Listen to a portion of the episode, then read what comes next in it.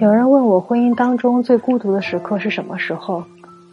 我先讲我之前看过的一部日剧吧，《坡道上的家》。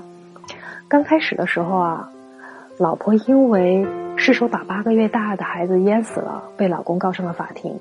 在法庭上面呢，老婆是一声不吭的，而老公啊一直在为自己述说对这个家的努力和付出。陪审团的人听完以后，都纷纷指责这个老婆。可是真实的家庭生活是什么样呢？老公所说的努力和付出，不过只是说出来的而已。他可以为了逃避孩子的哭闹，选择去宾馆；可以为了让自己不烦心，不断的咒骂自己的老婆。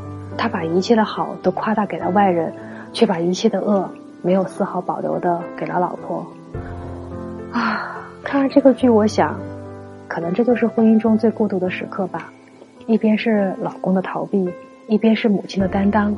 而自己只能默默承受丧偶式育儿的痛苦压死骆驼的是最后一根稻草吗？